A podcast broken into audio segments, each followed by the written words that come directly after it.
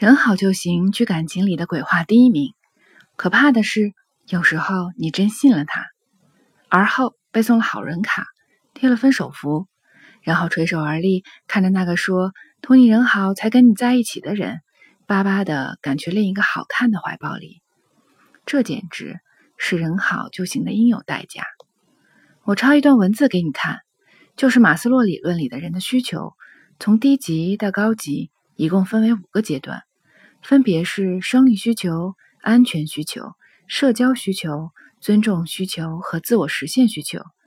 那我们带入这句“人好就行”的鬼话，大概属于第二个层次的安全需求，就是跟你在一起，温饱之余他感到安全。以此类推，真相简直可怕死了。生理需求翻译成骗人的鬼话就是是个人就行。第三阶段到了社交层面。翻译成普通人的话就是：这个人得足够好看。而为了赢得更多尊重，第四阶段就应运而生了。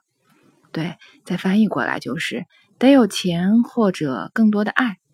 到了最终阶段，在他是个人，人好人好又有钱，有钱又舍得给花的情况下，人便开始追求自我实现。什么也不能阻挡我对爱情的向往。